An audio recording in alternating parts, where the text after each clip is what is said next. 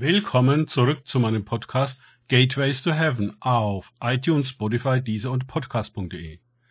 Mein Name ist Markus Herbert und mein Thema heute ist Alle Brüder werden Menschen. Weiter geht es in diesem Podcast mit Lukas 8, 41 bis 42 aus den Tagesgedanken meines Freundes Frank Krause. Und siehe, es kam ein Mann mit Namen Jairus, und er war Vorsteher der Synagoge, und fiel Jesus zu Füßen und bat ihn, in sein Haus zu kommen, denn er hatte eine einzige Tochter von etwa zwölf Jahren, und diese lag im Sterben. Lukas 8, 41 bis 42. Dass jemand zu Jesus Füßen fällt, das ist bei uns eher unüblich und zeigt die Anerkennung und Ehrerbietung, die dieser Mann Jesus entgegenbringt. Er ist ein Synagogenvorsteher, gehört also zu jener Gruppe von Funktionären, die Jesus an sich ablehnen und feindlich gegenüberstehen.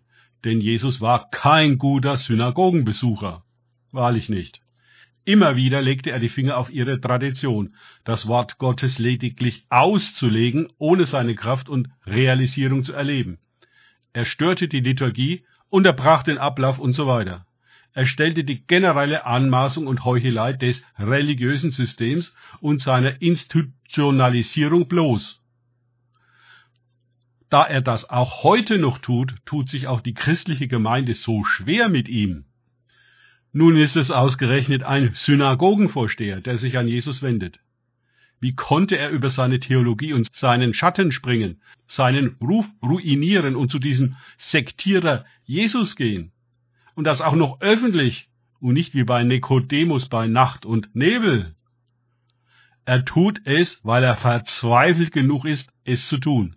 Verzweiflung spielt eine wichtige Rolle in der Selbstüberwindung. Die Not ist zu groß, um noch religiöse Spielchen zu spielen, um sich theologische Kontroversen zu leisten und Politik mit ihrer aufgesetzten Empörung gegen Jesus zu machen. Es geht um Leben und Tod.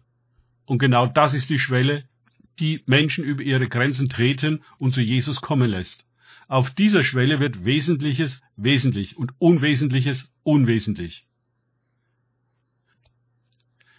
Interessanterweise macht die schwere Krankheit der Tochter diesen Mann vom religiösen Funktionär und Systemagenten zum Menschen. Er kommt nicht in einer Funktion zu Jesus, sondern als Vater.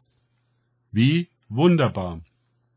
Hier sehen wir, wie es die Verzweiflung und die Not sind, die zu einer Vermenschlichung und zu Einheit führen. Denn auf der Ebene der existenziellen Bedrängnis, der Krankheit und des Sterbens sind wir alle gleich.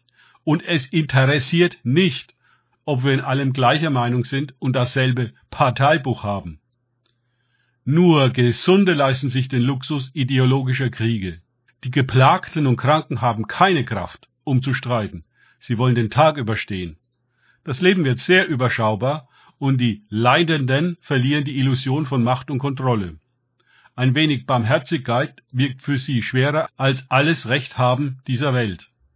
Jairus wendet sich an Jesus, der erwiesenermaßen barmherzig war und sich dem Elend der Volksmengen gestellt hatte. Darum kamen sie ja zu ihm anstatt zu den Schriftgelehrten. Er rührte die Kranken an, selbst die Aussätzigen, und heilte sie.